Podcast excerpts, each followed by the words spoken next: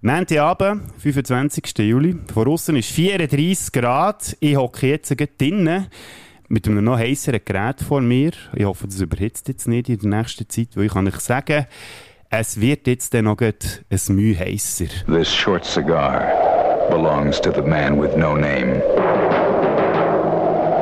This long gun belongs to the man with no name. This poncho belongs to the man with no name. Rico! Heard you wanted to see me.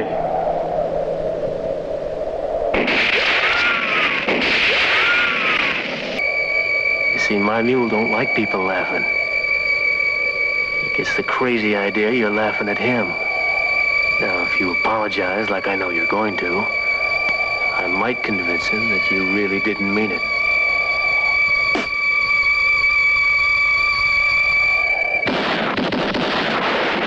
Such a big reward offered under you gentlemen that I thought I might just tag along on your next robbery. Might just turn you into the law.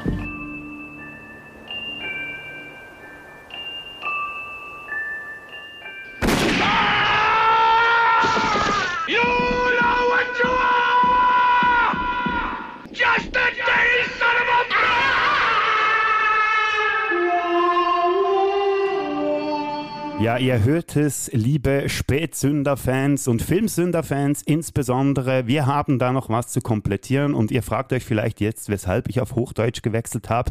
Das muss ich oder darf ich, weil mein Gast, der kommt aus dem hohen Norden, auf jeden Fall, wenn man von uns aus schaut. Und zwar ist das der Christian Kühne, Kühnemann von Movie Break Podcast. Herzlich willkommen. Hallo Bodo.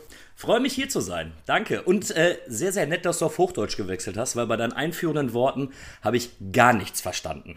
Ja, meine Idee war ja gewesen, dass ich auf Schweizerdeutsch spreche und du auf Hochdeutsch, aber ich denke nicht, dass das gut funktionieren würde, ähm, damit da eine schöne runde Sache entsteht. Deshalb habe ich mich natürlich sehr gerne bereit dazu erklärt, mit dir Hochdeutsch zu sprechen. Ich konnte ja vor einem Monat schon ein bisschen üben, als wir zusammengefunden haben bei Movie Virgins, dem, äh, dem Podcast-Zweig oder wie sagt man dem, der Rubrik oder dem Format, ja, das du bei dir ähm, eingeführt hast, wo du mit deinen Gästen über Klassiker sprichst sprichst, die sie noch nie gesehen haben zuvor.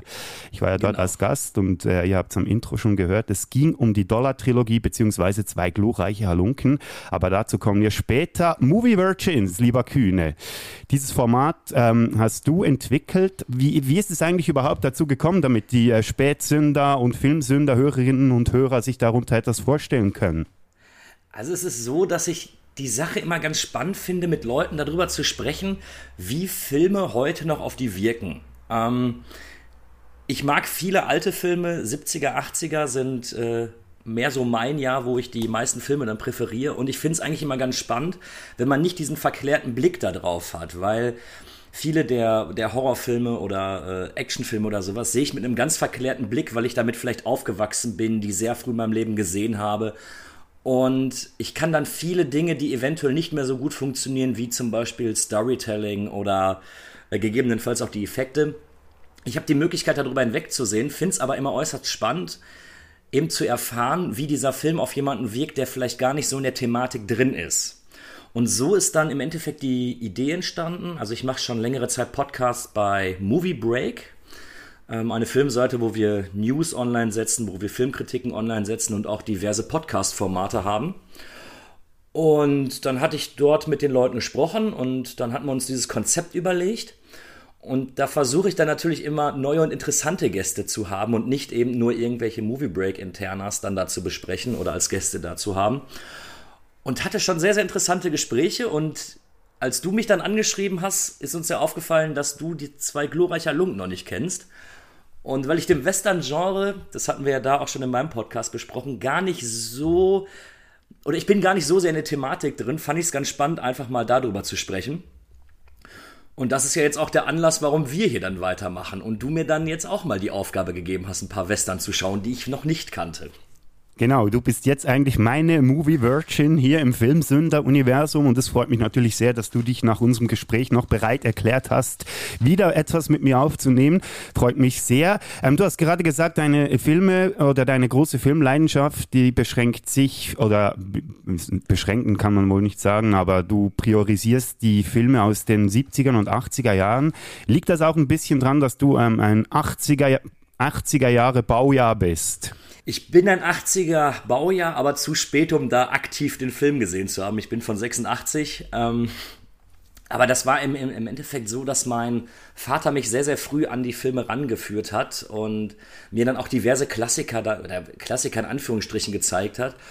Und bei Actionfilmen gehe ich noch so weit, da ist meine Lieblingsdekade die 90er. Aber so was den, was den guten Oldschool-Horror angeht, bin ich doch schon mehr 70er und 80er Jahre dann das fesselt mich dann doch ein bisschen mehr als der, als vieles von dem Neumodischen, was jetzt momentan rauskommt. Ja, da kann ich dir eigentlich nur beipflichten. Mir geht es da ähnlich. Und äh, wenn ihr wissen wollt, äh, welches das der absolute Lieblingsfilm ist von Kühne, dann müsst ihr nur irgendeine Folge von Movie Break oder Movie Virgins hören, weil äh, der liebe Kühne schafft es jedes Mal, seinen Lieblingsfilm irgendwie zum Thema zu machen. Sehr kreativ, wie du das immer wieder hinbekommst. Es geht um den weißen Hai. Warum? Es gibt, es gibt immer Gründe, über den Weißen Hai zu sprechen. ähm, ich weiß gar nicht, wie es dazu gekommen ist. Also ich fand ihn, ich habe ihn viel zu früh gesehen, damals sogar noch in einer äh, leicht zensierten Fassung im Fernsehen.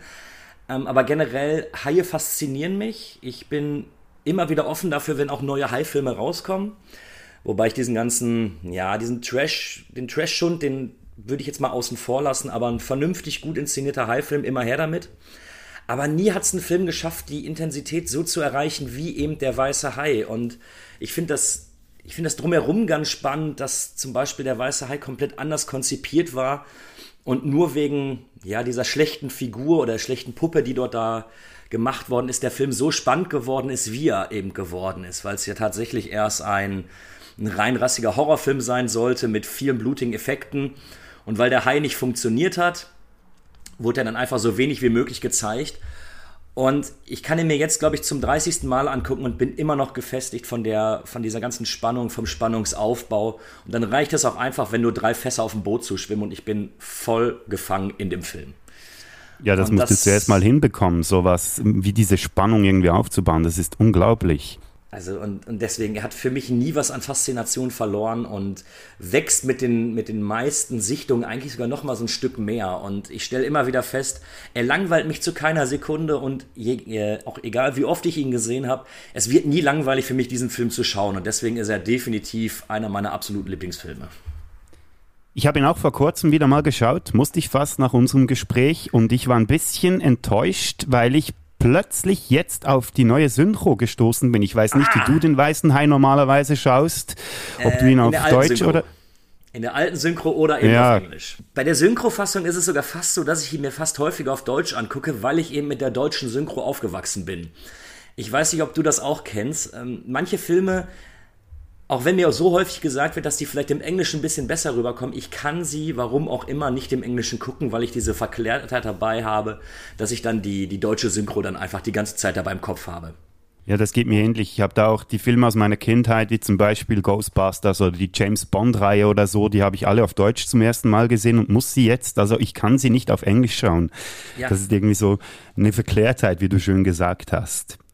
Und Aber ich, kann, kann mit der neuen Synchro ähm, definitiv nicht viel anfangen, also vom Weißen Hai jetzt ähm, insbesondere. Und leider habe ich nur die neue und äh, habe mich dann entschieden, ihn trotzdem auf Englisch zu schauen, weil äh, ja diese deutsche Synchro mir dann doch zu wenig gefallen hat.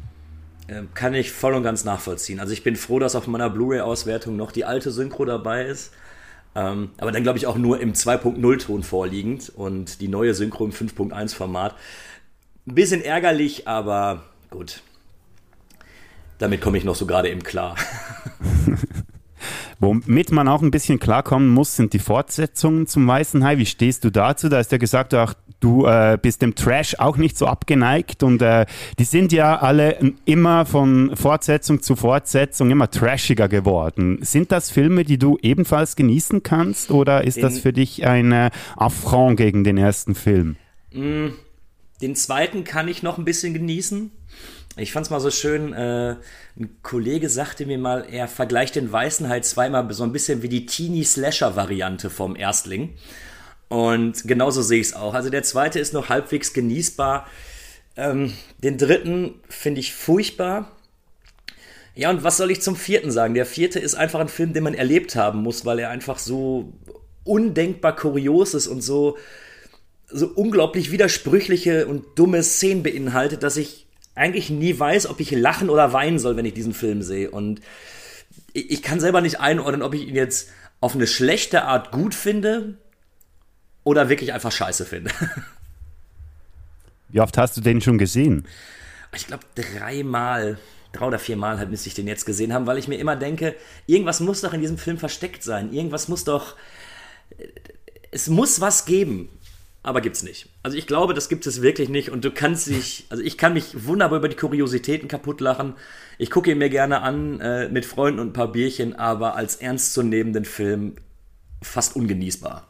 Ja, da kann ich eigentlich nur zustimmen. Ich habe den vor etwa 10 oder 15 Jahren das letzte Mal gesehen und das ist definitiv einer, den ich nie, äh, irgendwie nicht mehr unbedingt schauen muss.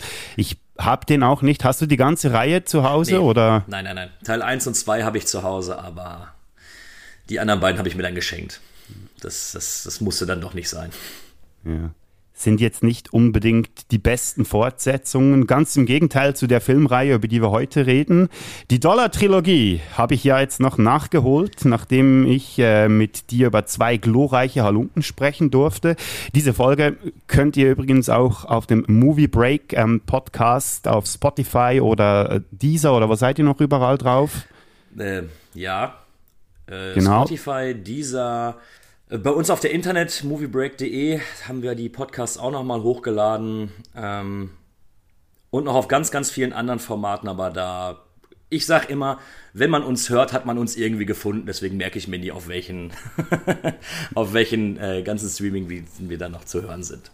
Ja gut, das kann ich meinen Hörerinnen und Hörern natürlich jetzt nicht sagen, aber ich mache es einfach. Ich knall deinen Podcast oder den Link zum Podcast bei uns in die Show Notes, weil ja, es lohnt gerne. sich die erste Folge zu hören, die wir gemeinsam aufgenommen haben, da wir jetzt das Ganze noch ein bisschen komplettieren mit für ein für eine Handvoll Dollar und für ein paar Dollar mehr, die ich jetzt noch gesehen habe und die ganze Trilogie komplettieren konnte. Und ich war etwas erstaunt, als ich gesehen habe, in welchen Jahren das die herausgekommen sind. Das waren 1964, 65 und 66. Also innerhalb von drei Jahren haben sie, hat Sergio Leone gemeinsam mit äh, natürlich Clint Eastwood und Ennio Morricone, der auch einen großen, fantastischen Anteil hat, dass diese Filme so gut funktionieren, hat er die einfach rausgehauen und von mir aus gesehen eine der besten Trilogien geschaffen für die Filmgeschichte.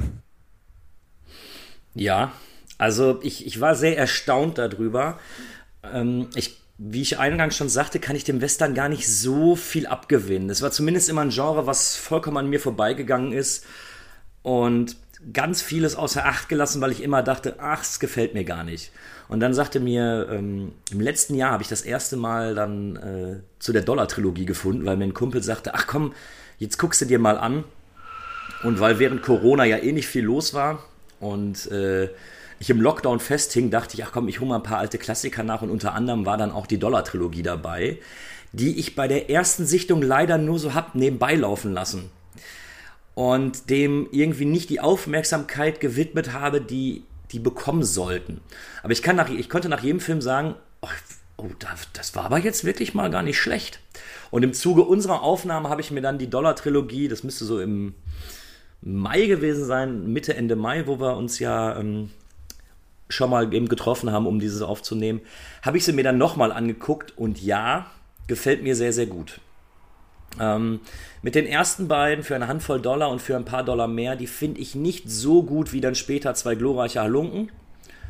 Aber trotz alledem eine sehr, sehr gute Trilogie. Also die macht wirklich von vorne bis hinten Spaß.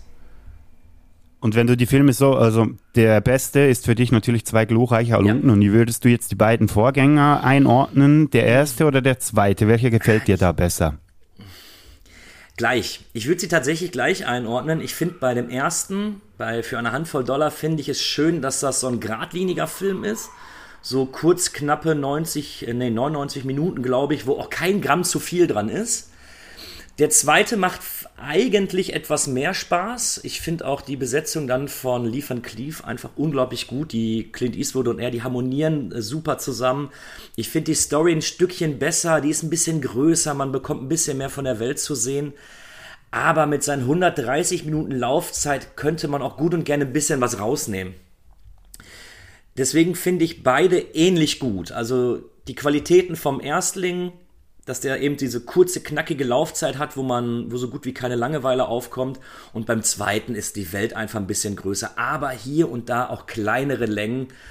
Ähm, witzigerweise finde ich beim dritten Teil, bei zwei glorreicher Lunken, die Länge ist da überhaupt gar, äh, gar kein Problem. Also da finde ich die, die langgezogenen Szenen irgendwie gehaltvoller, interessanter und besser als zum Beispiel im zweiten Teil. Ja, den konnte ich auch äh, am Stück durchschauen, zwei glorreiche Halunken, ob, obwohl er ja noch mal etwa eine Stunde länger geht als äh, der zweite Teil. Und beim zweiten hatte ich effektiv das Problem, dass ich ihn mir aufteilen musste in drei Parts. Weil okay. irgendwie habe ich es nicht geschafft, den am Stück zu schauen. Okay, und woran lag's? Weil er dir nicht gefallen hat oder weil einfach, weil es dann die Länge war oder das langgezogene oder vielleicht sogar, weil du müde warst?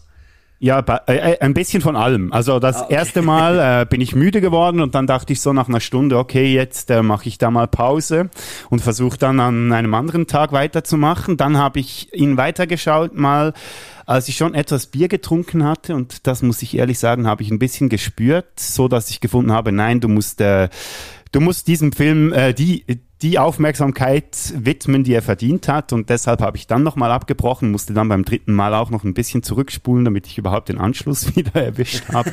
Aber dann am Schluss äh, denke ich, habe ich ihn komplett jetzt so äh, in dieser ganzen Gänze genießen können, wie, wie er es auch verdient hat. Ja, ich, ich finde schon, dass keiner der drei Filme wirklich ein Film ist, den man, den man gut mit Bier konsumieren kann, weil, also das ist mir jetzt auch eben dann aufgefallen, äh, man muss ein bisschen dranbleiben. So, das sind keine Filme, die so nebenher laufen, wo man dann irgendwie noch die ganze Zeit am Handy sitzt oder am, am Laptop noch irgendwas macht, sondern die entfalten wirklich ihre Wirkung in dem Moment, wenn man dem einfach auch 100% Aufmerksamkeit äh, zugesteht. Genau, das hätte ich nicht besser sagen können. Ja, weil du, wenn du manchmal eine Sekunde, eine Sekunde nicht aufpasst, dann weißt du schon gar nicht mehr, ja, was ist jetzt genau passiert. Manchmal geht es einfach verdammt schnell in diesen ja. Filmen. Das ist wirklich Wahnsinn. Ja, und zumal und ich ich finde auch, dass die man hat zwar die markanten Gesichter dabei, eben äh, Clint Eastwood erkennt man oder dann eben auch Liefern Cleave und ja gut, im zweiten natürlich dann auch Klaus Kinski, aber die sehen sich auch alle sehr ähnlich. Also wenn die dann alle zusammenstehen, da werden Leute erschossen, bin ich mir manchmal nicht so sicher, wer genau war das jetzt nochmal, der da am Boden liegt und was hat der nochmal für eine Aufgabe gehabt? Also damit, das war so das Einzige, womit ich so ein paar Problemchen hatte. Ja, das ist mir auch aufgefallen. Vor allem manchmal war es auch schwierig, weil äh, ganz viele ähm, Schauspieler auch mehrmals auftreten. Du hast gerade ähm, Lee Cleef angesprochen, der spielt ja im zweiten Dollarfilm mit und im äh, Zwei glorreiche Halunken, hat aber zweimal eine ganz andere, also die Rolle ist ähnlich, aber es spielt, er spielt eine andere Figur.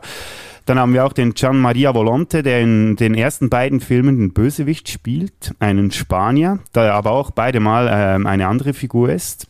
Ja. Und ähm, dann hätten wir noch einen Mann namens Benito Stefanelli, der in beiden ersten Teilen als Handlanger zu sehen ist. Und später dann auch noch bei Spiel mir das Lied vom Tod mitgespielt hat. Und noch in einem anderen Film, aber darauf kommen wir dann später. Und diese Wiederbesetzung, die fand ich spannend. Das ist ja früher noch äh, öfters mal vorgekommen, dass man äh, die gleichen Schauspieler für andere Rollen in der gleichen Reihe gecastet hat. Heute sieht man das nicht mehr. Was denkst du, woran liegt das?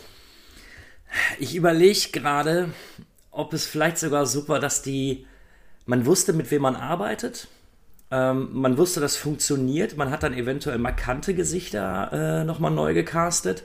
Ich bin mir aber auch nicht sicher, wenn die Filme so schnell nacheinander gedreht worden sind, ob man äh, nicht viel, viel einfacher dann sagen konnte, anstatt jetzt einen neuen langen Casting-Prozess zu machen, um jede kleine oder kleine bis mittelmäßige Rolle nochmal zu besetzen, dass man einfach sich darauf berufen hat und gesagt hat, hey, warum? Das hat doch super funktioniert, warum denn nicht?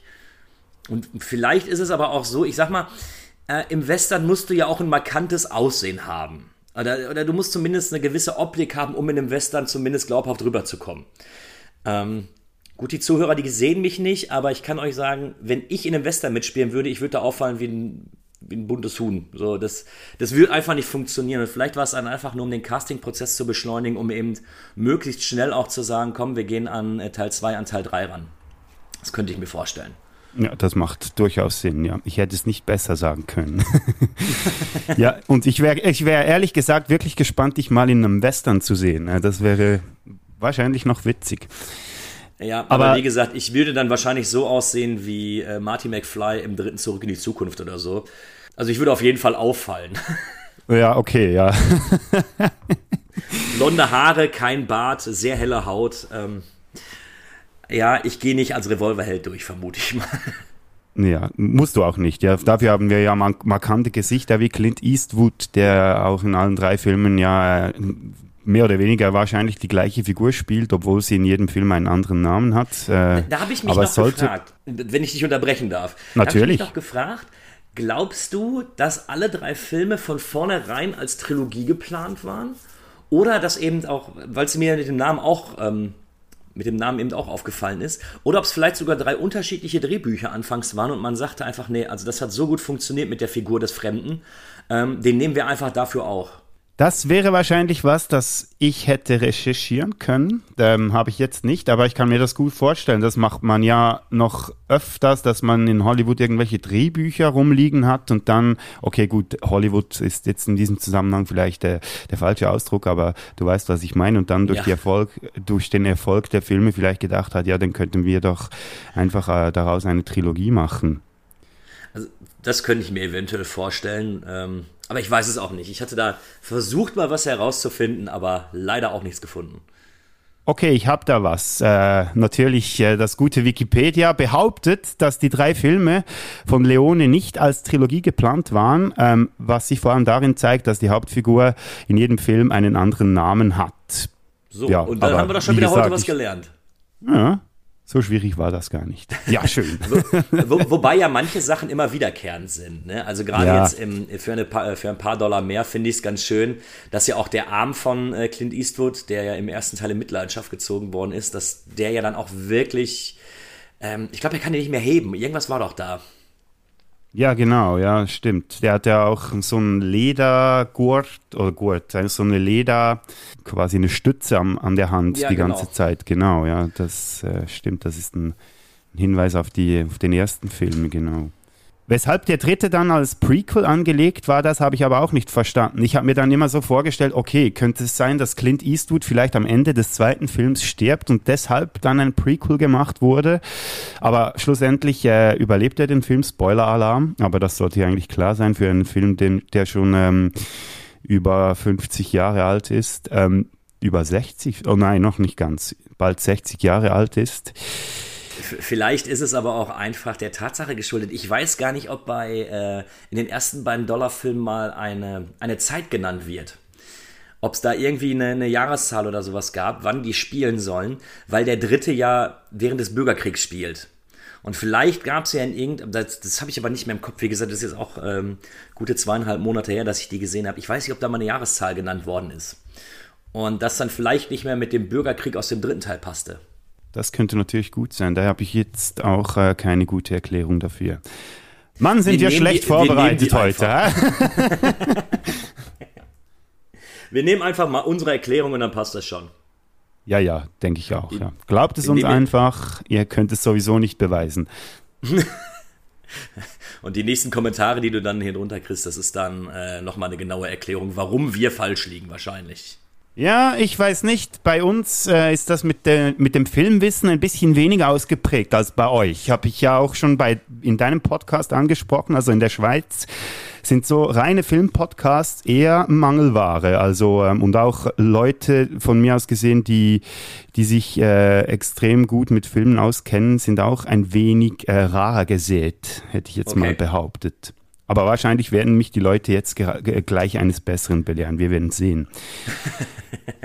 Auf jeden Fall, wenn ihr diese drei Filme noch nicht gesehen habt, dann müsst ihr die unbedingt noch nachholen. Ich habe es jetzt auch gemacht im hohen Alter. Und äh, wurde durch einen guten Freund von mir an die Filmreihe überhaupt äh, herangebracht und das ist mein äh, wertgeschätzter ehemaliger Radiokollege Philipp Sommerhalder und natürlich musste ich von ihm auch noch eine, eine kurze Zusammenfassung ähm, mitbringen, warum diese Filmreihe für ihn so wichtig ist und äh, einen so großen Einfluss hat auch auf seine eigene Filmleidenschaft. Ja, äh, die tolle Trilogie, ja, äh, ein paar Mal, darf ich sagen, mittlerweile okay. gesehen. Und ich bin auch sehr spät dazugekommen, muss ich sagen. Ich bin früher, ja, ich habe lange nicht so Italo-Western geschaut, muss ich sagen. Ich weiss auch nicht warum. Ich bin John Ford, Howard Hawks, John Sturges versucht gewesen, bin ich immer noch. Und ich habe mir ein bisschen Zeit, glaube mit dem Sergio Leone, aber jetzt recht aufgeholt, muss ich sagen. Und darum komme ich sehr gerne mit dir zusammen. Wir haben sicher über viel zu reden. Ja, es sind einfach Filme, über die muss man sprechen und auch über die gesamte Filmreihe natürlich als Gesamtes gesehen als Trilogie. Und äh, Trilogien, die sind ja, äh, ja, sage ich mal, ein etwas schwieriges Thema in Anführungszeichen, da ganz viele äh, Filmreihen, die mal als Trilogie angelegt waren, dann irgendwann ähm, doch noch fortgesetzt wurden oder dass man dann irgendwann noch ein Prequel gemacht hat das dann äh, ein bisschen die, ja, eben die, die, die Tatsache ein bisschen ähm, verändert hat, dass es sich hier um Trilogien handelt. Aber lieber Kühne, ich wollte trotzdem noch kurz mit dir über diese perfekten Filmreihen oder Trilogien sprechen, weil äh, ich muss ehrlich sagen, dass äh, die Dollar-Trilogie für mich jetzt definitiv auch mindestens zu den Top 5 meiner Lieblingstrilogien zählt. Okay. Wie siehst du das so? Was sind für dich so richtige Trilogien, die es ja eigentlich fast nicht mehr gibt? Ja, du hast es gerade schon äh, gesagt. Ich finde, dass viele gute Trilogien dann eben auch durch weitere Fortsetzungen so ein bisschen verwässert worden sind. Äh, oder eben dann durch die möglichen Prequels. Und man muss sich ja immer die Frage stellen, was ist denn dann die Trilogie? Also darf man Star Wars noch als die Urtrilogie wirklich als Trilogie bezeichnen oder muss ich es als komplette Saga sehen? Weil dann wäre ich auf jeden Fall dabei und zu sagen, mein Top 5 wäre auf jeden Fall Star Wars. Ähm, aber natürlich auch, da hatten wir das hatten wir ja, glaube ich, schon mal ähm, außerhalb des Mikrofons besprochen. Ich bin ein riesiger Herr der Ringe-Fan und wenn du mich fragen würdest, was die perfekte Trilogie ist, ähm, ja, dann wird es auf jeden Fall die Herr der Ringe-Trilogie sein. Wobei ich auch ich finde es ja immer spannend, wenn in der Trilogie sich die Filme auch etwas verändern, wenn sich die äh, nicht nur tonal verändern, sondern eben auch andere Ansätze bieten. Und da, und jetzt dürfen mich die Zuhörer auch gerne schlagen, ich mag die Dark Knight Trilogie, weil jeder Teil so ein bisschen für sich was eigenes ist und neue und interessante Ansätze mit reinbringt. Aber auch die ersten drei Alien-Filme, wobei man die jetzt wahrscheinlich nicht mehr als Trilogie bezeichnen kann, weil wir ja leider Gottes noch Alien die Wiedergeburt bekommen haben. Aber auch da, die ersten drei Alien-Filme haben genau das. Ich habe einen, einen reinrassigen Horrorfilm, der auf Suspense geht. Der zweite ist mehr ein Actionfilm. Und der dritte spielt mehr wieder mit dem Bereich Sci-Fi. Alles ein bisschen schneller, alles ein bisschen moderner. Ähm, hat mir auch sehr, sehr gut gefallen. Aber das ist eben die Frage, zählt man das noch als Trilogie oder nicht? Ich, ich kann es nicht sagen. Ja, okay, ja, da scheiden sich die Geister wahrscheinlich. Es gibt ja auch Leute, die behaupten, dass Herr der Ringe keine richtige Trilogie ist, weil eben die Filme ja eigentlich alle äh, gleichzeitig gedreht wurden und so eigentlich ein Film sind. Genau, das ich widerspreche da ein bisschen, weil ich finde, ist ja eigentlich egal, wie die Filme entstanden sind. Es sind drei Filme, die hintereinander geschaut werden können und äh, für mich dann auch einfach eine perfekte Trilogie ergeben. Also ich weiß nicht, wie du dazu stehst, aber ich finde diese, dieses Argument ein bisschen gesucht. Also ich glaube, wenn du mich vor ein paar Jahren gefragt hättest, hätte ich auch gesagt, dass Trilogien aus dem ersten Film entstehen müssen. Mittlerweile glaube ich aber nicht mehr, dass das wirklich noch so groß existent ist, beziehungsweise dass die meisten Studios schon einfach Pläne dahinter stehen haben. Und das wäre ja zum Beispiel, also Herr der Ringe ist ja aus einem Guss. Und das hätte ich wahrscheinlich vor vielen Jahren gar nicht als Trilogie gewertet. Ähm, mittlerweile, aber wann bekommen wir sowas nochmal, wo nicht schon eine ganze Filmreihe geplant ist oder wie schon wie schon der Ablauf für Teil 2, 3, 4 und 8 dann noch dazu stehen. Und äh, dementsprechend sehe ich es mittlerweile auch so. Ich würde Herr der Ringe mittlerweile locker als Trilogie zählen, klar. Genau. Ja, aber sowas wie, wie damals Lethal Weapon oder sowas, man war etwas überrascht, oder stirbt langsam, man war überrascht, wie gut der Erstling funktioniert hat. Ähm, ich mache eine Fortsetzung, die eventuell andere Ansätze bietet und und und. Ähm, das wäre, das wäre aus damaliger Sicht für mich eine klassische Trilogie gewesen. Aber ich glaube, man kann auch heutzutage schwer sagen, welche Trilogie denn wirklich noch ohne Plan dahinter stand. So, man, man spricht ja auch immer gerne über Indiana Jones oder über ähm, Zurück in die Zukunft. Aber gab es da nicht vielleicht auch schon Pläne für mögliche Fortsetzungen und und und? Ich, ich weiß es nicht. Dementsprechend lasse ich da so gut wie alles durchgehen bei der Trilogie. Ja, finde ich schön.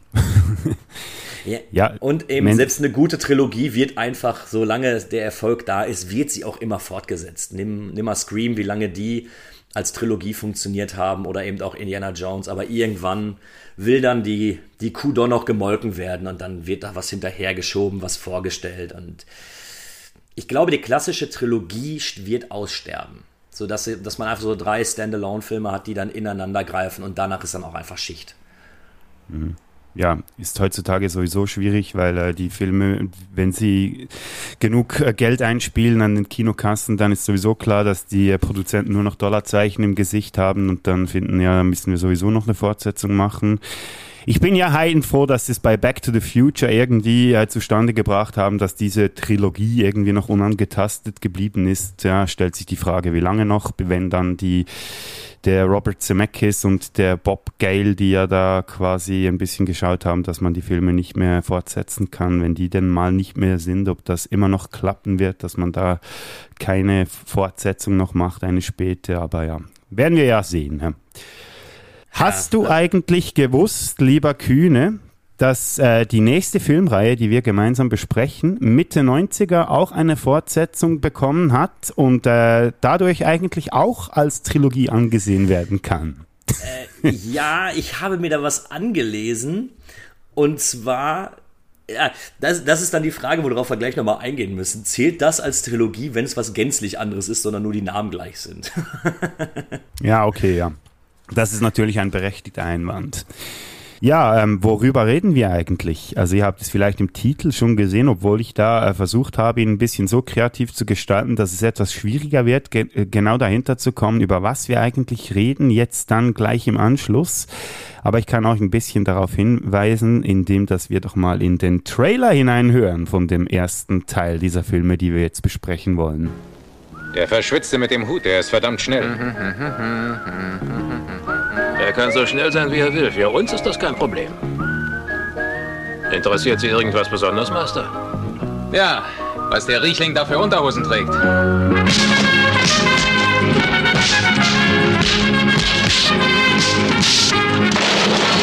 der sagt, er schießt uns aus den Socken, dann tut er es auch. Hilfe! Bei mir geht keine Kugel daneben, Kleiner. Also wenn du willst, dass auf deinem Grabstein dein Name steht, dann lass mal ab, wie du dreckiger Bastard überhaupt heißt. Was ist das für ein Knochen? Das ist die rechte Hand des Teufels. Und ich bin seine linke. Ja, wir sprechen natürlich über Terence Hill und Bud Spencer, beziehungsweise zwei Western Anfang 70er von den beiden, und zwar die rechte und die linke Hand des Teufels und vier Fäuste für ein Halleluja.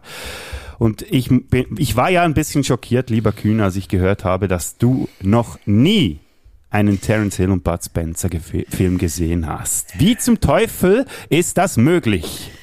Ja, ich musste mir viel Schelte im Laufe meines Lebens dafür anhören.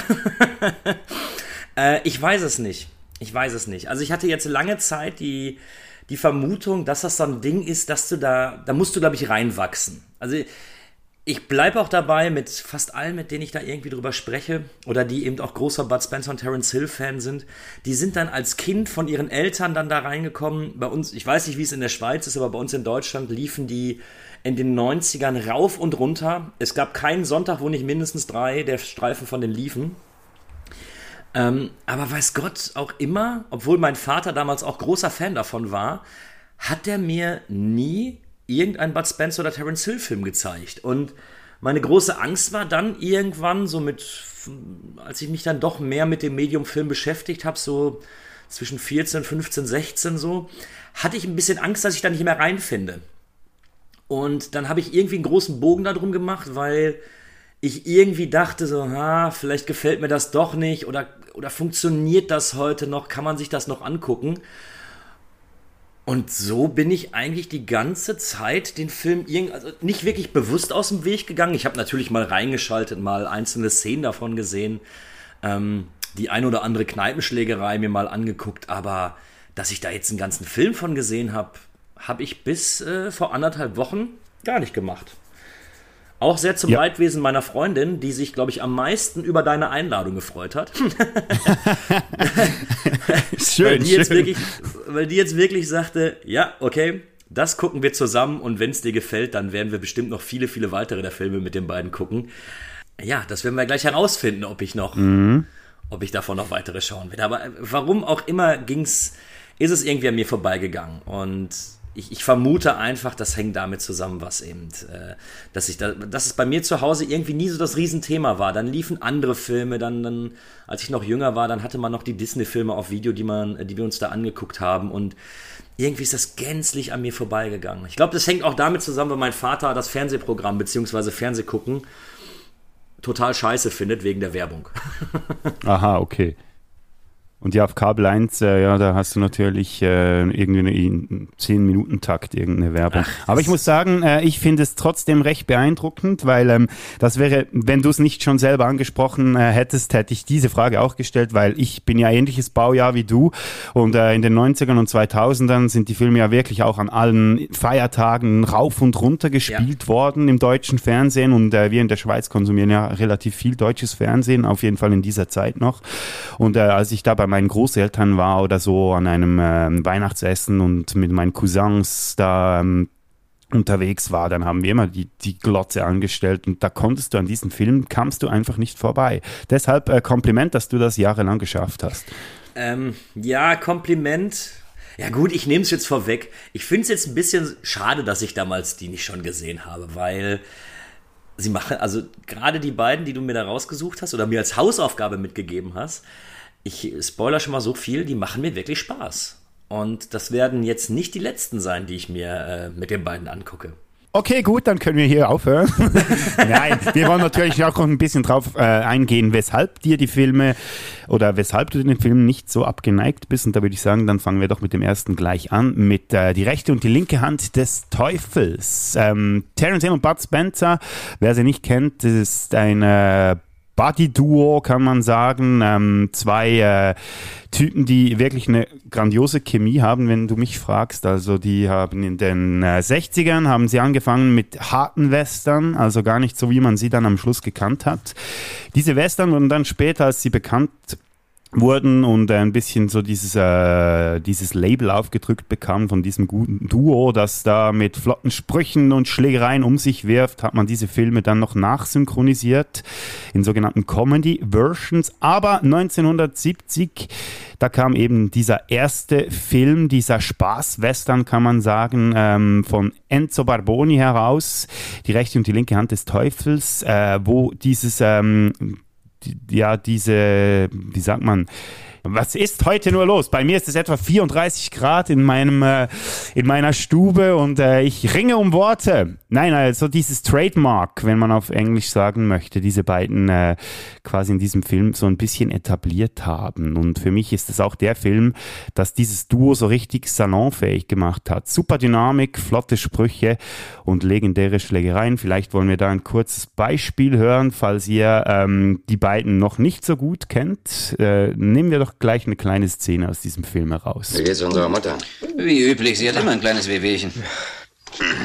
Wo zum Teufel steckt sie denn? In New Orleans, sie leitet dort einen Puff. Ich habe von der verdammten Kugel gesprochen. Oh, was sollte ich machen? Schließlich hat er unsere Mutter eine alte Hure genannt. Aber das ist doch die Wahrheit. So alt ist sie nur auch wieder nicht. Ja, man hört ähm, legendäre Szene natürlich, ähm, wo, wo man diesen Wortwitz auch ein bisschen mitbekommt.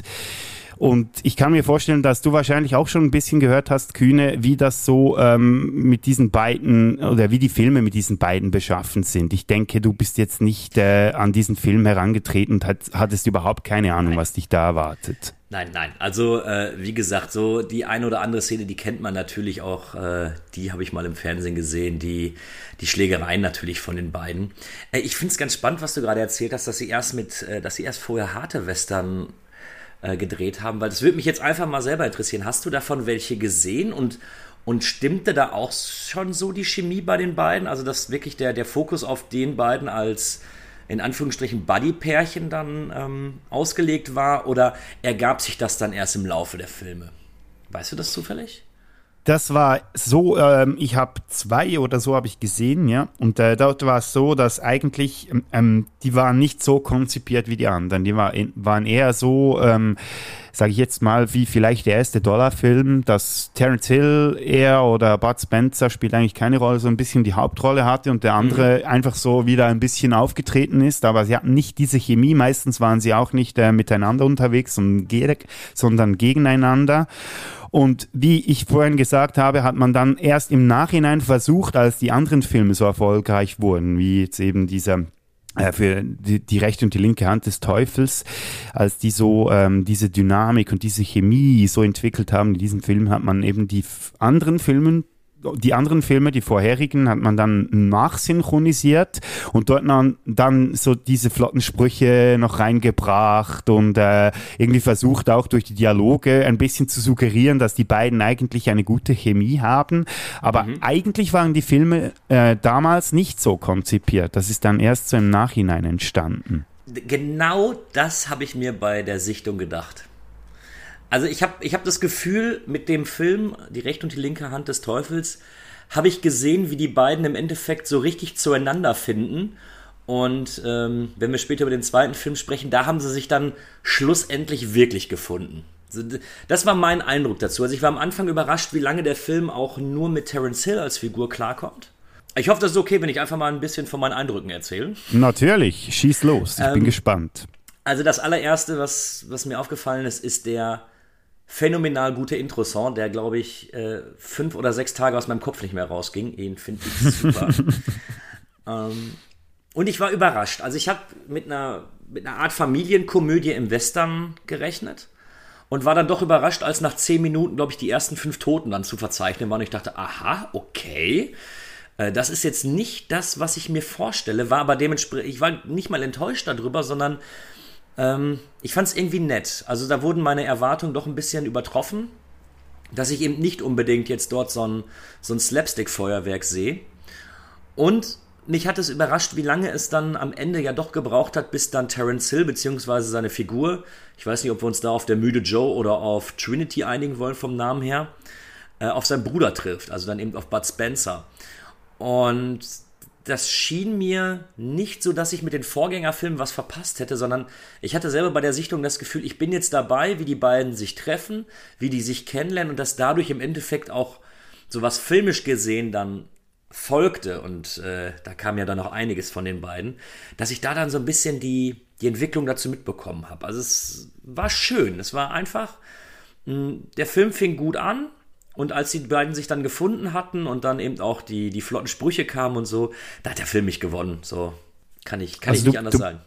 Ja, du meinst jetzt eher die beiden, also als Schauspieler sich gefunden haben, als, genau. ähm, weil sonst als Figuren äh, kennen sie sich ja schon. Nee, ich, und also da so haben sie wie, sich. Es klingt jetzt ein bisschen pathetisch, ich weiß, aber das ist irgendwie. Ähm, dadurch, dass sie so lange getrennt waren und erst so in der Mitte des Films dann auch wirklich zusammen agieren, erst zusammen agieren müssen und dann später sich ja auch dafür entscheiden, okay, anstatt normales Leben verbringe ich jetzt mein Leben mit meinem Bruder.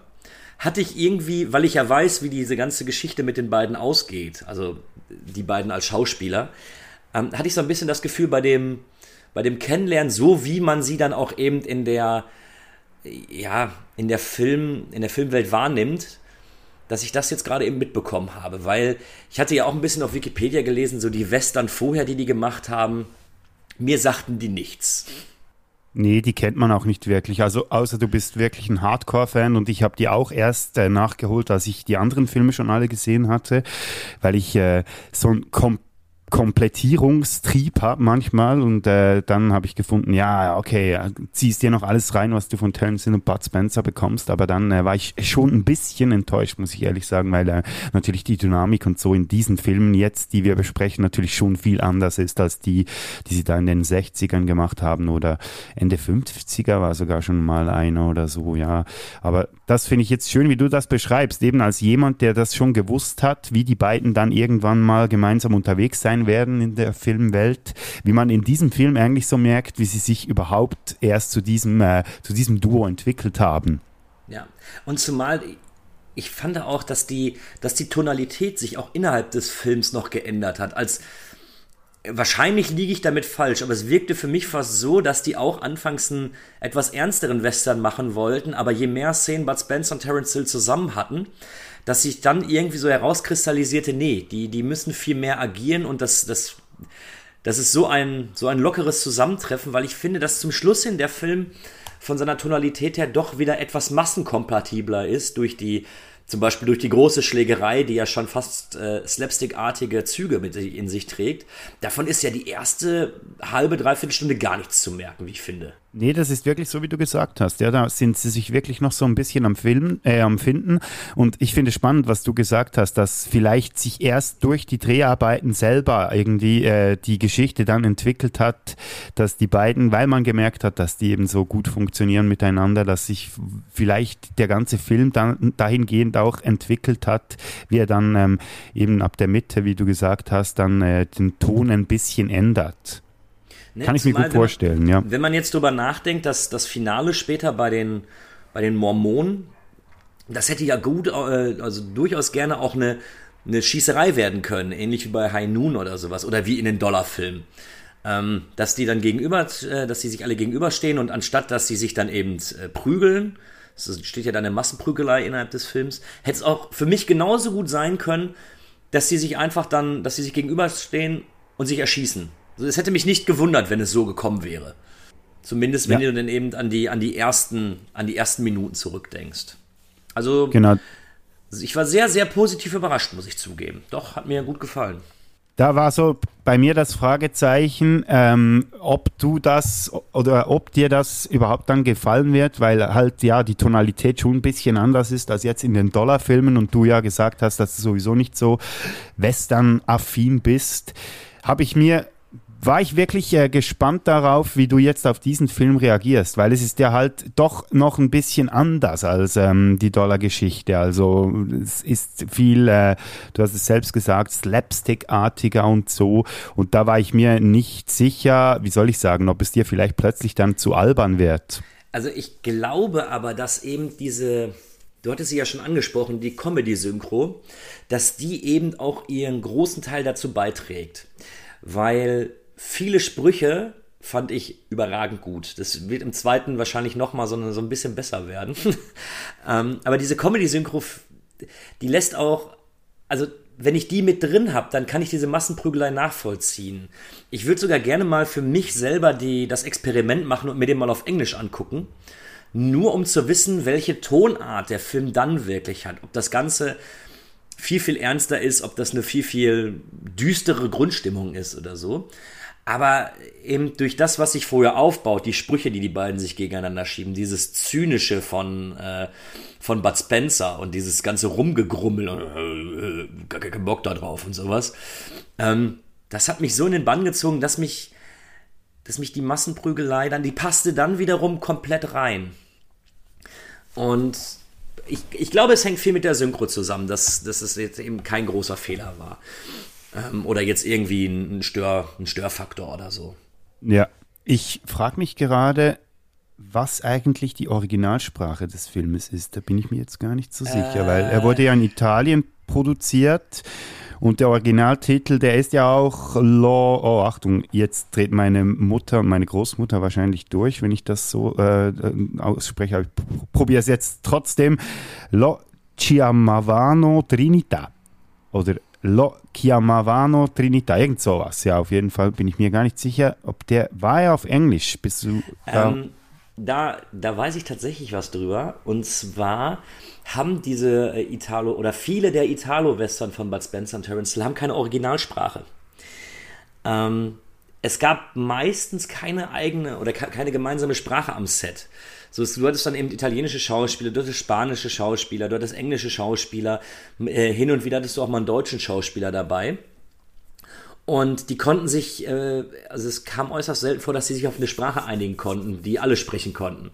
Und deswegen kann es sogar passieren, wenn du sie dann irgendwie im, äh, wenn man wenn es noch eben die Originalaufnahme gäbe, dass manche Italienisch oder Spanisch sprechen und andere wiederum Englisch. Das ist interessant, aber das war allgemein glaube ich, bei den Western so ein Ding, auch bei den Dollarfilmen. Also gerade bei Zwei glorreiche Halunken ist mir das aufgefallen, dass da zum Teil die englische Synchro oder ja anders gesagt, die englische Originalfassung, wenn man so will, über die Schauspieler ähm, drüber synchronisiert wurde, weil sie zum Teil ähm, Italienisch oder auch Spanisch, wie du gesagt hast, gesprochen haben.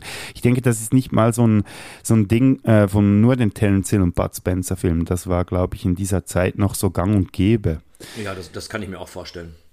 Man hat ja auch zum Teil ähm, in den 60er Bond-Filmen und so hat man ja die Bond-Girls zum Teil noch nachsynchronisiert, weil man sie nicht, äh, weil ihr Englisch vielleicht nicht äh, gut genug war oder so, hat man die dann auch noch nachsynchronisiert. Also das war früher. Willst du mir denn sagen, dass Bond-Girls teilweise nur wegen dem Aussehen gecastet worden sind? Wie kommst was? du jetzt darauf? Ich weiß nicht, ich weiß nicht. Nein, weil sie so schlaue Sätze rausbringen, natürlich.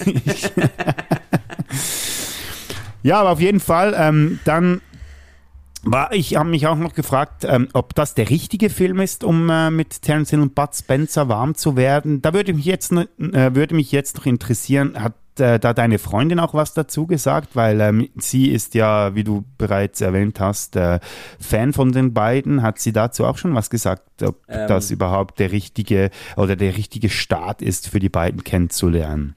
Sie hat sich erstmal für die Filmauswahl bedankt und sagte, sehr gute Auswahl von den beiden. Äh, für sie ist es schon der richtige Einstieg, weil du eben jetzt noch die Mischung hast aus in Anführungsstrichen etwas ernsterem Film aber eben auch schon den, ich sag mal, den, den, den lustigen Teil, dem schon fast Comedy-esken Film, beziehungsweise auch Slapstick-Film. Und die Frage, die sich natürlich stellt, ist gerade bei diesen, wenn, oder sie meinte, wenn dann später wirklich alles dann nur noch ähm, auf die Prügeleien ausgelegt ist, auf Slapstick, auf, auf das Ganze, auf die ganzen Sprüche, ähm, da muss man, man muss erstmal herausfinden, ob man das gut findet oder nicht. Du, ich finde, du kannst die linke und die rechte Hand des Teufels, kannst du auch, den kannst du auch gut finden, ohne den Humor jetzt unbedingt überragend gut zu finden, weil er dir doch noch äh, diverse Sachen bietet, wo du dann drüber hinwegsehen kannst. Wenn du in die späteren Filme reingehst, meinte sie zumindest, äh, kann es auch passieren, dass du dann eben nicht mehr davon so gut unterhalten wirst, wenn der dir Humor nicht zusagt. So, das war ihre Erklärung dazu. Deswegen glaubte sie, dass zumindest für mich das jetzt auch der richtige Einstieg war. Okay, dann können wir ja gleich die perfekte Überleitung machen äh, zum nächsten Film, weil ich denke, dass das da schon so ein bisschen eine Rolle spielen könnte, je nachdem, 1971 gilt als einer der besten Filme des Duos Terence Hill und Bud Spencer, hat ein IMDb-Rating von 7,2. Die Regie wurde wieder von Enzo Barboni übernommen und ist eine direkte Fortsetzung von Die rechte und die linke Hand des Teufels. Warum kannst du Pfeife nicht im Sattel sitzen wie ein normaler Mensch? Mein Gesäß zu schnell mürbe wird. Wo hoppeln wir eigentlich hin? Hm? Nach Norden. Ist doch viel zu kalt. Warum? Weil ich es so entschieden habe.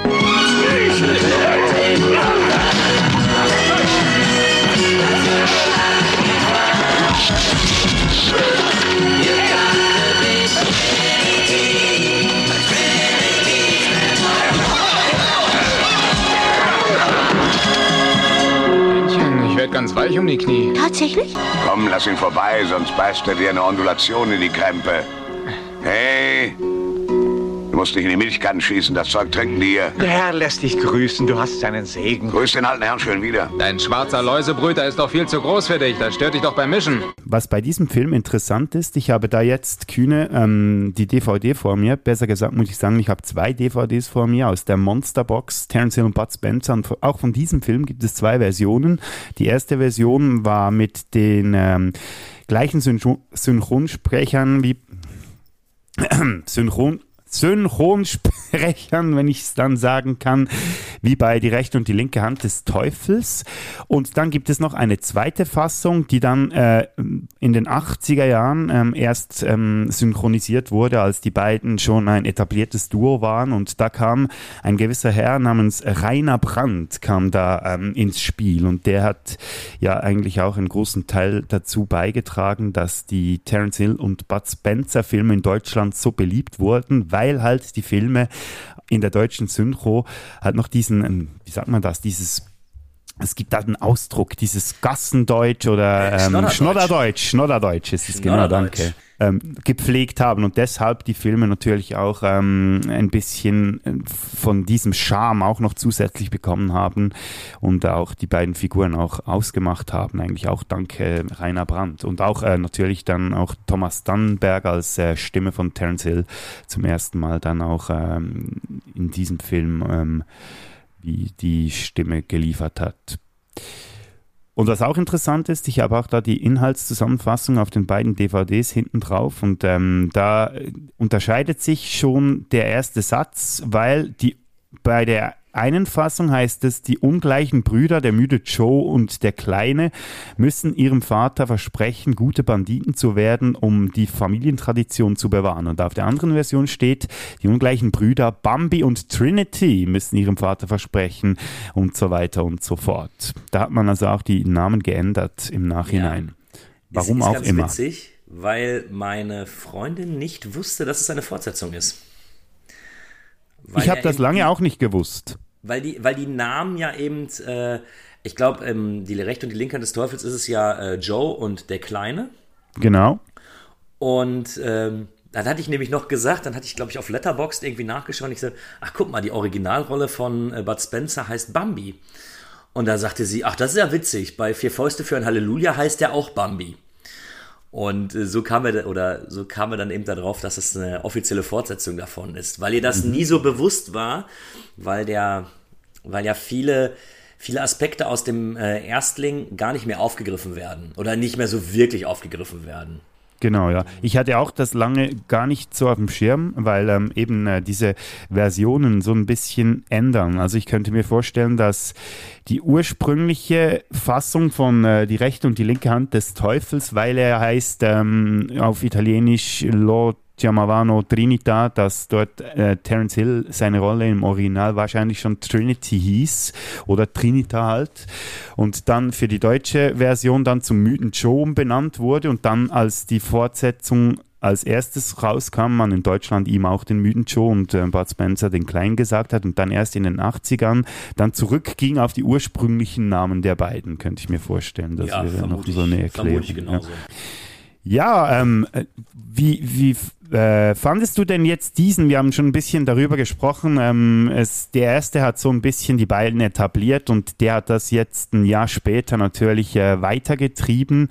Und du hast es auch schon ein bisschen angetönt. Ähm, man merkt hier natürlich, dass, dass sich die beiden als Duo schon extrem äh, etabliert haben. Also da, da sind sie wirklich schon die Terence Hill und Bud Spencer, wie man sie sich vorstellt. Ja, ja. Und ich muss sagen, es hat mir sehr gut gefallen.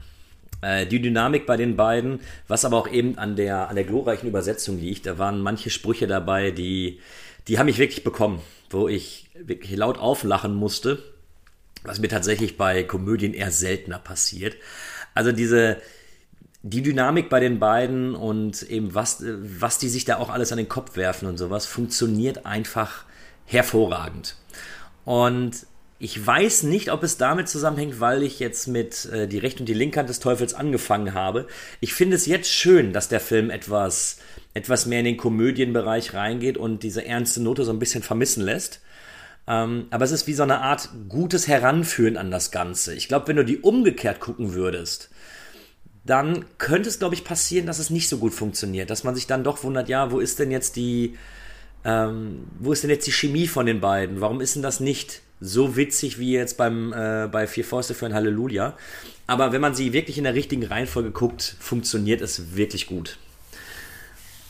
Und ja, wie gesagt, manche Sprüche haben mich wirklich umgehauen, fand ich großartig. Ähm, wird ihn aber tatsächlich, ähnlich wie bei der Dollar-Trilogie, äh, wahrscheinlich gleich bewerten. So vom, von, von einer Punktzahl her, wenn man eine vergeben müsste weil das Einzige, was ich dem Film ankreiden kann, ist etwas seine Länge. Mit 121 Minuten finde ich ihn hier und da ein bisschen zu lang. Da hätte man auch hier und da nochmal die Schere ansetzen können. Ähm, aber nichtsdestotrotz wirst du ja durch, durch viele Glo äh, wirklich tolle Szenen auch belohnt, muss ich sagen. Gerade, gerade auch das Finale, die, die große Keilerei, die ja sehr der aus dem Erstling ähnelt, die setzt ja noch mal einen drauf, die ist noch lustiger, die Sprüche sind noch besser. Der Film ist bei weitem nicht mehr so kompakt wie der erste, aber ist, ist einfach wirklich witzig. Ich kann es nicht anders sagen. Ja, es ist mehr eine Aneinanderreihung von so verschiedenen Szenen, wie wir es schon bei äh, zwei glorreiche Halunken irgendwie hatten. Also stimmt, es hat zwar stimmt. so einen roten Faden, aber es sind so verschiedene Settings und irgendwie weniger als beim ersten so eine runde, ähm, schöne, also schöne Geschichte, die, die irgendwie von A bis Z erzählt wird, sondern man hat hier einfach, äh, ja, sie, sind, sie werden in verschiedene Situationen reingeworfen.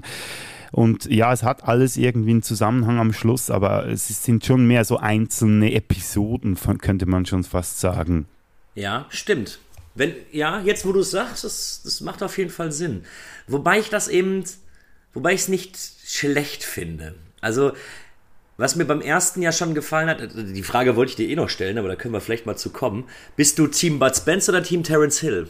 Das ist, ah, das ist eine gute Frage, weil ich hatte, für mich war immer so Terence Hill der, der mir etwas nahe lag vielleicht, aber das lag auch daran, dass ich, ähm, ich habe die Solo-Filme von Terence Hill als Kind auch mehr geschaut als die von Bud Spencer. Und ich muss hier auch noch ähm, kurz erwähnen, dass äh, die für mich niemals so gut funktionieren, wie wenn sie zu zweit unterwegs sind. Ähm, das schon mal so ein bisschen äh, vorgeschickt. Ich kann es im Fall wirklich nicht sagen. Ich, ich weiß nicht, wer der beiden, der mir, der mir besser gefällt. Ich finde einfach die beiden als Team so sackstark, dass ich mich gar nicht für einen irgendwie entscheiden können will, weil das, das ist einfach für mich, die gehören so zusammen. Wenn dann einer alleine ist, dann ähm, funktioniert es für mich einfach gar nicht mehr. Ah, interessanter Punkt, weil jetzt in dem, in dem Gespann von den beiden bin ich momentan und ja, was soll ich groß erzählen? Ich habe jetzt gerade zwei Filme mit denen gesehen. ähm, aber bisher muss ich sagen, bin ich ganz klar Team Bud Spencer, weil ich seine, dieses zynische, dieses, dieses grummelige oder sowas, ich finde das so witzig. Die, die Szene, wenn die beim Essen sind und er dann ständig zum Ober sagt, uh -uh, bleib hier, oder ihn festhält und ihm mit Schlägen droht, damit er weiter essen kann und sowas. Ähm, mein Humor. Das ist wirklich mein Humor. Mhm. Ich ja, weiß, da hätten wir vielleicht noch einen kurzen Einspieler gerade, wenn du schon davon sprichst. Vielleicht würden die Gentlemen gern beginnen. Ja, selbstverständlich. Einem, äh, wir würden gern beginnen. Ich verstehe.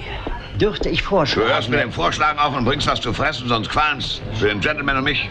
Ich hoffe, ja, ich habe da jetzt nicht vorweggegriffen. Nee, überhaupt nicht. Das war, das war super, weil ähm, das zeigt ja auch äh, eben genau die, die Essenz auch ein bisschen von dieser Figur, die er übrigens dann äh, später praktisch in jedem Film wiederholt, egal welches Setting das sie haben, aber der Bud Spencer ist immer so dieser Krummelige und der Terence Hill so ein bisschen der Verschmitzte, der vielleicht auch nicht immer so nahe bei der Wahrheit ist. Äh, hm wie er vielleicht könnte und so. Und ja, eigentlich spielen sie in allen Filmen immer diese Kombination, die man in diesen beiden Filmen schon sieht. Also das wird dann, ich weiß nicht, wie es ist, wenn du irgendwie zehn Filme am Stück schaust, ob es dir dann irgendwann mal so ein bisschen auf den Sack geht, aber ja, du kannst dich darauf einstellen, dass das so in diesem Ausmaß etwa weitergeht.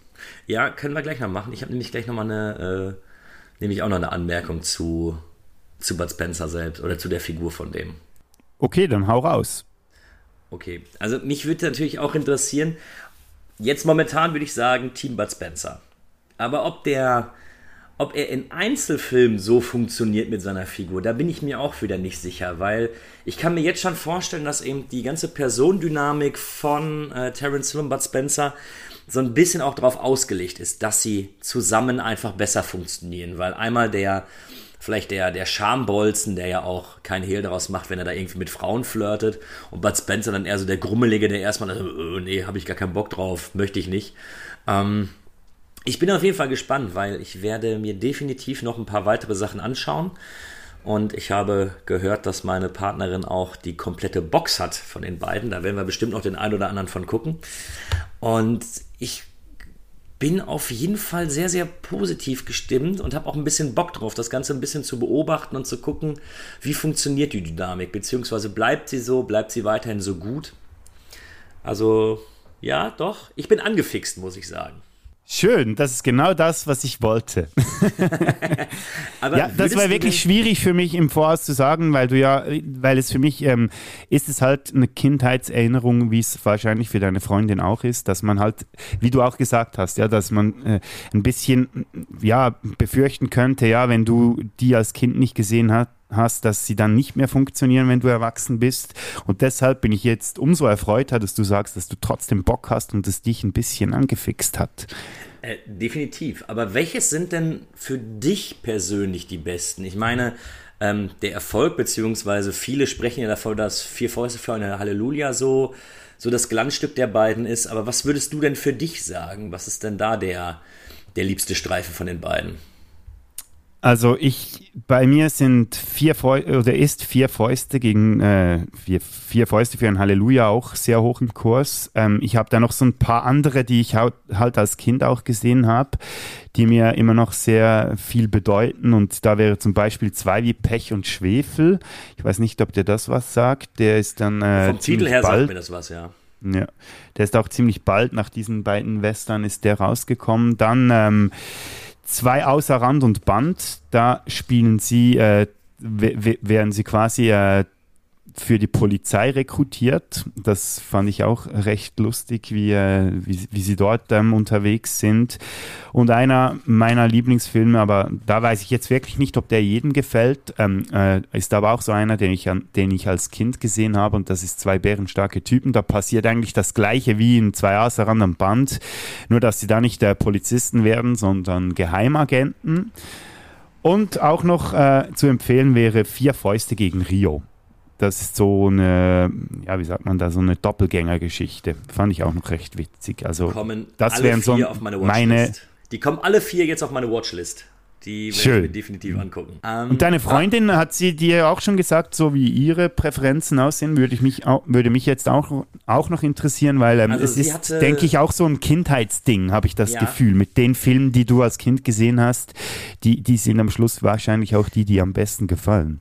Also sie sprach auch von, äh, mit den Titeln bin ich mir jetzt nicht mehr ganz sicher, aber sie sprach auch von den beiden mit den Polizisten, äh, zwei außer Rand und Band. Den findet sie sehr, sehr gut. Und den mit den Doppelgängern, äh, Vier Fäuste gegen Rio war das? Genau, ja. Ja, also die beiden findet sie auch noch sehr, sehr gut. Und die werden wir dann auf jeden Fall nachholen. Ähm, ich gebe aber zu, ich glaube, also ich finde die Filme wirklich äh, gut. Wenn ich sie äh, bewerten müsste, würde ich so bei, bei einer 7 oder bei einer 8 von 10 möglichen Punkten liegen, bei beiden. Ähm, ich glaube aber, oder was mich ein bisschen traurig stimmt, ist tatsächlich, dass ich sie nicht früher gesehen habe, weil ich glaube, als, als Kind oder als Heranwachsender kommst du noch besser in die Filme rein. Ich glaube, dann sind sie noch mal dann sind sie noch mal besser, als äh, wenn du sie dir zu spät das erste Mal anschaust. Also das vielleicht mal an, an die Empfehlung der Eltern, wenn die Kinder in einem Alter sind, wo sie sich mit dem Film, mit dem Thema Film auseinandersetzen können, ruhig auch mal Bud Spencer und Terence Hill Filme etwas früher zeigen. Ich glaube, die, ich, der ist genau dafür für diese Altersgruppe gemacht und dann kommt er, glaube ich, noch ein bisschen besser. Oder für Junggebliebene, so wie uns beide. Ähm. Nein, also die funktionieren, die funktionieren. Wenn man sich halb, äh, wenn man sich nur halbwegs wirklich an die äh, an den Humor gewöhnen kann oder auch eben, oder wenn man weiß, dass einen das irgendwo amüsiert. So, dann wird man damit immer seinen Spaß haben, auch mit einem, mit einem höheren Alter. Wenn ich natürlich jemand bin, der zum Lachen in den Keller geht, ähm, der braucht sich da gar nicht dran wagen. Also wer dieses Klamaukige nicht mag oder äh, wenn sich zwei Leute da dann eben ähm, auch mal minutenlang einfach nur Sprüche äh, zuwerfen, die können, glaube ich, einen großen Bogen darum machen. Also man muss schon man muss dem Humor gegenüber auf jeden Fall offen sein. Das auf jeden Fall, ja, weil die Filme stehen und fallen ein bisschen äh, mit dem. Ja, dann äh, erübrigt sich meine Frage, ob äh, du denkst, dass diese Filme heute noch funktionieren. Also wenn man es an deinem Beispiel anschaut, dann kann man definitiv, sagen, ja. Ja, de definitiv. Also es sind, äh, sind weiterhin einfach sympathische Filme, was auch mit den beiden einfach zusammenhängt. Ich gehe gar nicht so weit, wenn man den Film, wenn man den Film auseinandernehmen möchte, was, was Storytelling angeht oder, oder sonst was, dann wirst du immer was finden, wo du sagst, ja, das hätte man besser machen können und hm, also es sind keine, es sind filmisch gesehen keine Meisterwerke. Allerdings die Chemie der beiden Schauspieler das funktioniert einfach so wunderbar und das ist eben, das macht so viel Spaß, den beiden zuzuschauen, dass man, glaube ich, über viele Dinge, die vielleicht ein bisschen holperig funktionieren, die, über die man einfach hinwegsehen kann. Ja, also ich denke schon, dass die, dass rein theoretisch die Dollar-Trilogie rein filmtechnisch gesehen die besseren Filme hat. Aber vom Unterhaltungswert her brauchen sich da die Bud Spencer und Terence Hill Filme, zumindest diese beiden, einfach gar nicht zu verstecken. Sie sind auf eine andere Art und Weise unterhaltsam, aber dann eben mehr aufgrund der Figuren, aufgrund der Sprüche, aufgrund des Humors ich hätte es nicht schöner sagen können. Das war auch so ein Spielchen, das ich gemacht habe, als ich äh, die beiden äh, Terence Hill und Bud, Bud Spencer Filme nochmal geschaut habe. Ich habe sie so ein bisschen verglichen, wie Sergio Leone inszeniert und wie die Szenen zum Teil bei Terence Hill und Bud Spencer inszeniert wurden, ist halt schon so ein bisschen, ja, ich will nicht sagen laienhafter, aber man merkt halt schon, dass da kein Sergio Leone irgendwie äh, die Anweisungen gegeben hat. Also da müssen wir uns, glaube ich, äh, nicht irgendwie zurücknehmen mit der Kritik. Das ist natürlich schon anderes Kino auf jeden Fall. Also es sind jetzt keine Meisterwerke, die Filme, aber auf jeden Fall ja vom Unterhaltungswert, wie du gesagt hast. Also müssen sich die definitiv nicht scheuen gegen äh, andere vielleicht auch ja, andere Spaghetti-Western, wenn man dem heute überhaupt noch so sagen darf. Aber da sind sie schon für mich, für mich sehr hoch im Kurs. Genau, und zumal man, man merkt natürlich auch, die Filme haben ja auch einen anderen Anspruch als zum Beispiel die Filme von äh, Leone. So, die haben gar nicht den Anspruch, dass jedes Bild, ähm, dass jedes Bild, was eingefahren, äh, wird, einfach auch schon äh, total episch beispielsweise aussieht. Also bei Leone, da kannst du ja ganz, ganz viele Shots, die er gemacht hat, die könntest du als Bildschirmhintergrund auf deinem Rechner machen und du wärst damit glücklich. Und das ist ja überhaupt gar nicht der, der Anspruch der, der Bud Spencer Terence Hill Filme. Und dementsprechend kann man denen deswegen ja auch nicht böse sein. Aber sie unterhalten einfach auch heute noch, solange man sich eben darauf einlassen kann. Also ich glaube wirklich, ich würde jeden verstehen, der das vielleicht nicht mehr so machen kann, der vielleicht eine andere Art von Humor bevorzugt oder so, der wird wahrscheinlich nicht unbedingt glücklich mit den Filmen. Aber für mich waren es genau die richtigen. Ja, und wie du gesagt hast, das Schöne ist ja, sie haben auch gar nicht den Anspruch, äh, ja irgendwie als Meisterwerke gelten zu wollen, sondern sie haben den Anspruch, die Leute zu unterhalten, ihnen Spaß zu machen und ein, ein cooles Duo irgendwie auf die Leinwand zu bringen, das eine verdammt gute Chemie hat und das funktioniert alles. Und das macht es ja auch aus, weil ähm, heutzutage man manchmal das Gefühl hat, dass irgendwelche Regisseure irgendwelche Meisterwerke machen wollen, aber eigentlich gar nicht fähig sind, die irgendwie auf die Leinwand zu bringen. Aber das Gefühl haben, dass sie jetzt da weiß nicht was für ein großartiges Meisterwerk kreieren und diese beiden oder beziehungsweise sie beiden und ihre Regisseure, die wussten von Anfang an, denke ich, äh, wie, wie dumm das die Filme sind, die sie eigentlich machen, aber trotzdem einen Riesenspaß haben dabei und das merkt man irgendwie ihnen auch an. Genau, also du hast es eigentlich genau treffend gesagt. Es ist nicht der Anspruch da, ein, einen tiefgreifenden Film zu machen. Ich mache einen Film, der einfach auf einer Unterhaltungsebene gut funktioniert. Und das tut er. Ganz. Damit ist eigentlich fast alles gesagt über diese beiden.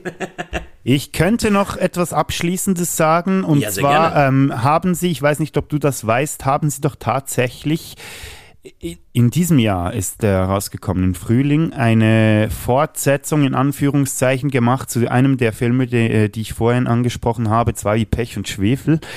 Und da haben sie jetzt ein neues Duo. Und zwar sollten das äh, angeblich die, die Kinder sein von den beiden. Nein, stimmt nicht. Nein, es sollte nochmal etwas anderes. Auf jeden Fall sind es aber auch so zwei Typen, die ähnliche, ähnliche Charakteristika haben und auch ein ähnliches Aussehen wie Terence Hill und Bud Spencer und äh, haben jetzt wie versucht, diese, diese Art von Film irgendwie im Jahr 2022 nochmal zu bringen. Und sie haben oh. auch Terence Hill ange angefragt, ob er einen Cameo-Auftritt ähm, haben will. Und dann hat er gesagt, nein, da mache ich nicht mit, weil solche Filme, wie wir früher gemacht haben, die kannst du heute nicht mehr machen. Das, das finde ich eigentlich noch schön.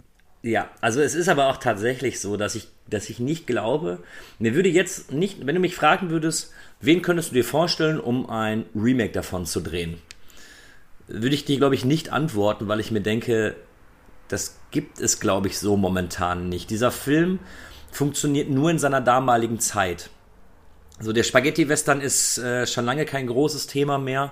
Zwar hast du immer mal wieder, wie du zum Beispiel durch Django von äh, Quentin Tarantino, hast du mal wieder einen Ausflug ins Western-Genre, aber das, das Genre ist ja an sich momentan relativ tot. Und ich finde auch nicht, dass du eben so zwei Sympathieträger hast, die, die das eben genauso hinbekommen würden. Am ehesten, der habe ich noch gerade eben an, äh, wie heißt denn der aus dem Fast and Furious Universum, dieser Film? Äh, Hobbs und Shaw. Hobbs und Shaw, ja. Die würden mich noch so ein bisschen daran erinnern, aber die kommen natürlich auch nicht mal annähernd an die Chemie der beiden dran. Nee, und das ist was völlig anderes ich finde, du kannst das einfach nicht kopieren. Also man hat ja gute Duos. Ich denke da zum Beispiel ja nicht nur an Hobbs und Shaw, sondern auch zum Beispiel die an die sind beiden. kein gutes Duo, das müssen wir hier erstmal sagen. Das, die sind ja, scheiße. okay, ja. Die sind scheiße, ja, auf jeden Fall. Aber zum Beispiel äh, Channing Tatum und, und Jonah Hill fand ich auch ganz gut als gespannt in diesen 21 Jump Street Filmen oder ja. ähm, The Nice Guys, ich weiß nicht, ob du den kennst, Ach, mit äh, Ryan Gosling und ähm, Russell Crowe auch ein perfektes Duo, aber eben, da macht es ja auch die Chemie aus, die die beiden äh, generieren. Das kannst du nicht einfach kopieren, das muss irgendwie da vorhanden sein und äh, einfach auch authentisch auf eine Art und Weise.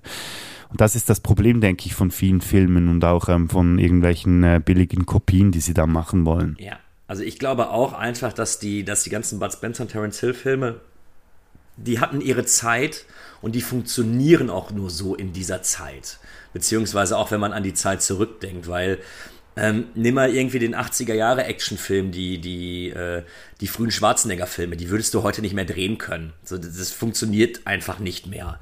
Du hättest keine Schauspieler, die das dann irgendwie adäquat noch rüberbringen können von ihrer Physis her, aber eben auch so von dem, was gezeigt wird. Das ist einfach, das sind Kinder ihrer Zeit, finde ich. Und da gehört Bud Spencer und Terence Hill auch zu. Das ist doch ein schönes Schlusswort, finde ich. Kühne, vielen Dank. Ja, ich War jetzt ein sehr interessantes Gespräch. Ich habe mich noch gefragt am Anfang, macht das überhaupt Sinn, über all diese vier Filme in einem Podcast zu sprechen? Aber ich finde, irgendwie hat das gut harmoniert. Lustigerweise. Äh, thematisch passte das ja auch alles. Und ich Ja. danke dir für die Einladung. Und Sehr gerne. noch mehr danke ich dir eigentlich dafür, dass ich mich jetzt endlich mal da dann trauen, in Anführungsstrichen musste, weil ich nicht weiß, ob ich es dann irgendwann mal getan hätte, wenn mich meine Freundin dazu nicht irgendwann mal gezwungen hätte. Ähm, aber ich bin sehr, sehr froh, dass ich das Kapitel jetzt einfach mal begonnen habe und ich kann dir so viel sagen, es wird definitiv nicht der, der Schluss dieses, äh, dieses Buches sein. Da werde ich noch einige andere Filme davon gucken, weil mir das wirklich unglaublich Spaß gemacht hat. Also vielen Dank für die Einladung hier in diesen Podcast und eben auch vielen Dank für die Hausaufgabe, die du mir aufgegeben hast. Es war, es war sehr schön. Das freut mich natürlich, das habe ich auch beabsichtigt. Die war, ich war mir, wie ich gesagt habe, nicht sicher, ob es klappen würde, aber dann umso schöner hat es geklappt und äh, Ethan Hunt würde jetzt sagen, Mission accomplished und das sage ich jetzt auch. Und vielleicht hören wir ja mal bei Movie Break irgendwas über die beiden, je nachdem. Was steht denn so als nächstes an bei euch, bei euch gerade so? Hast du da schon was, das du anteasen könntest, damit man die Leute ein bisschen heiß machen kann, die jetzt vielleicht finden, von diesem Kühne will ich mehr hören? Äh, ja, ich hatte jetzt erstmal eine kleine Podcast-Pause gemacht, was die Movie Virgins angeht. Ähm, hab jetzt aber wieder Anfragen bekommen und auch bei ein paar anderen Podcastern angefragt. Und es stehen noch große Filme aus. Ich habe tatsächlich Leute gefunden oder jemanden gefunden, der noch nie Psycho gesehen hat. Der wird bald besprochen. Ähm, wenn wir bei Hitchcock bleiben, habe ich noch Die Vögel, die auch jemand noch nicht gesehen hat. Und Die Verurteilten, was ich auch nicht so ganz nachvollziehen kann. Aber tatsächlich werde ich mich auch mit, äh, mit einer Dame aus dem Podcast-Bereich über Titanic unterhalten, wo ich sehr, sehr gespannt drauf bin, wie Titanic bei der ersten Sichtung funktioniert im Jahr 2022. Ähm, da wird also noch einiges kommen. Oh ja, das klingt, klingt so, ja. Da freuen wir uns natürlich darauf. Äh, Ich kann Ihnen nur empfehlen, den äh, Movie Break Podcast an sich natürlich, aber auch äh, die Movie Virgins mit Kühne. Und wenn ihr ihm da zugehört habt, dann äh, wisst ihr, dass da wirklich noch viele schöne Sachen auf uns zukommen. Kühne, vielen Dank nochmal, hat wirklich Spaß gemacht. Bevor ich dir das letzte Wort übergeben möchte, möchte ich mich natürlich hier noch schnell bei unseren Spätis und Sündis und Filmsünder-Fans insbesondere verabschieden Episode. Die hören gleich wieder von uns, ihre reguläre Spätsünderfolge mit Mike Bader und natürlich gibt es ja auch wieder eine Filmsünder-Episode. Vielleicht sogar auch wieder mit dem Christian Kühne Kühnemann, wer weiß. Aber auf jeden Fall wünsche ich jetzt zuerst mal eine gute Zeit, genießt es, schaut ganz viele Filme und wie gesagt, würde ich jetzt das letzte Wort gern unserem Kühne übergeben. Ich hoffe, du hast mich jetzt nicht beleidigt, das wäre schon mal viel wert.